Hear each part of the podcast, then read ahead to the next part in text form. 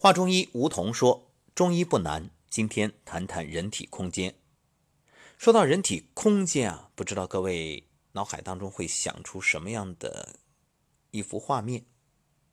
我先问问你，如果说你有一套房子啊，那你认为这个房子它是一个实心的，还是一个空间的呢？毫无疑问，空间的。那要是一个房子，我们盖的都满满当当，里边都堆满了东西。”那你也没法住人，对不对？所以人的身体就好比我们的房子，那它也是一个空间。所以你会发现，为什么中西医经常会有一些争论啊？西医说这个人体就是组织啊、细胞啊、器官呀，然后血液呀啊这些所谓的看得见、摸得着的东西。那中医呢，就给我们讲。经络呀，穴位呀，啊，包括整个身体的各种能量啊，还有这所谓的气，听起来总是让人觉得太抽象，说看不见摸不着。所以这就是中医与西医最大的差异。西医研究的是实实在在的东西，那中医当然不是说中医不研究啊，而是说中医更多的就把人体考虑这个空间的概念。你看练武的人都知道，叫外练筋骨皮，内练一口气。其实啊，更确切的说法应该是内练精气神。我们来举个例子，各位，你看脊柱，脊柱为什么是一节一节的呢？对呀，有没有想过？很奇怪呀。如果它像我们的这个手臂或者腿一样，就弯腰鞠躬就行了，干嘛要一节一节的？各位。就是因为这中间是空的，是有空间的，意味着每一节中间都有气，都有能量。为什么要有气呢？因为有气人才活着呀，没气那就是死人了，对不对？所以为了这个气要通，它必须有这样的通道。这个气是什么？气它就是一种能量，也就意味着有了能量就有生命，没有能量那生命就消亡。不仅人是如此，可以说啊，各种生物啊，只要有生命体存在，它都需要这个气，需要这个能量。古人呢，曾经做过一个这样的试验啊，就是在地上挖一个小坑啊，到惊蛰的时候啊，就把那个窗户纸薄薄的哎放在小坑上，一到惊蛰，哎，这个土噗一下就会把那个窗纸给弹起来。为什么呀？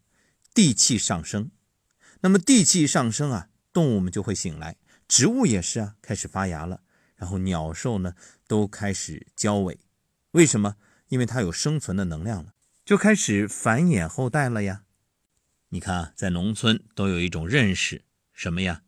就像那首诗所说：“劝君莫打三春鸟，子在巢中盼母归。”劝君莫食三月季，万千鱼子在腹中。就是春天啊，这鱼也好，鸟也好，它都属于一种繁殖期。这个时候啊，你打一只鸟，或者是捉住一条鱼，就意味着它的孩子们，那可能都因此要死去。所以你看，这一切都是气在起作用，都是因为春天了，能量生发。所以我们说春生夏长秋收冬藏，《黄帝内经》呢就告诉你中医怎么用，而《神农本草经》则是告诉我们不同的草、不同的植物它吸收了什么能量。比如这菊花，它秋天开放，所以它治肺啊。为什么？因为它吸收的就是秋天的能量，所以它对应的就是你的肺。古人啊，好像在现代医学看来。愚昧无知啊，没有实验可以证明，他不用做什么实验啊，他都是经验已经无数次验证过的。古人是没什么仪器，可是观察自然啊。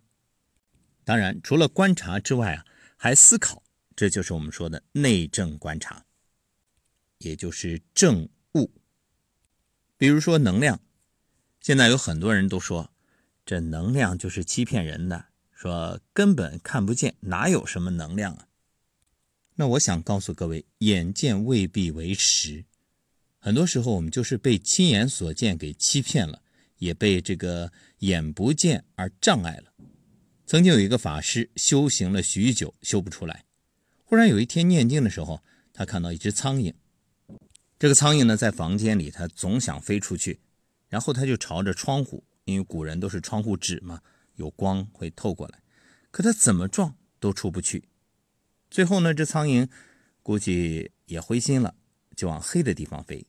结果一飞，哎，竟然飞出去了。原来那边是门。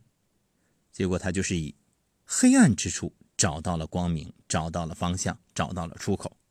这法师啊，当下就开悟了，就写了一首偈子：“为爱寻光纸上钻，不能透处几多般。忽然寻着来时路，始觉生平。”被掩瞒，为什么呀？因为看得见的都是后天的东西，都是结果。然后呢，被障碍了，被限制了，被欺骗了。前苏联专家啊，也曾经有这样一个实验，研究得出结论：植物生来都有一个外场。比如这灯一打开，不管灯照到哪儿，哎，都有一个外场。你看植物的外场。也有一种外形，这一棵植物有了它的形体，它的外场，它就会顺着这个外场长，一直长，一直长，就像给轮廓填上元素一样，一直长到和它外场一样就不长了，然后衰老死亡这样一个过程。说这个外场，各位可能不好理解，我举个例子，就是你假如把这个植物的叶子给撕开啊，撕掉，比如说只撕的剩一半，但是。你用一种特殊的灯一照，会发现这个叶子周围的光依然有，就是它还是一个完整的叶子的光，即使它断了那一块，也依然保持，那就是它的外场。那么叶子有，人有吗？也有啊。其实啊，这就是古人所说的道，就是道在先，道走到哪儿，生物就会跟到哪儿，你的生命也就会到哪儿。什么叫道可道非常道？是啊，肉眼能看见的只是实体，而肉眼看不见的那种能量，那才是道。于是古人呢就用《易经》揭示了共同规律。后来这个《易经》啊又不断的演化，生出种种学说。所以我们说西医啊，我们不说谁优谁劣啊，不谈，它各有优势。只不过呢，西医揭示的是结果。是看得见、摸得着的规律，而我们说中医所研究的，那是一个你虽然看不见、摸不着，却一直在的规律。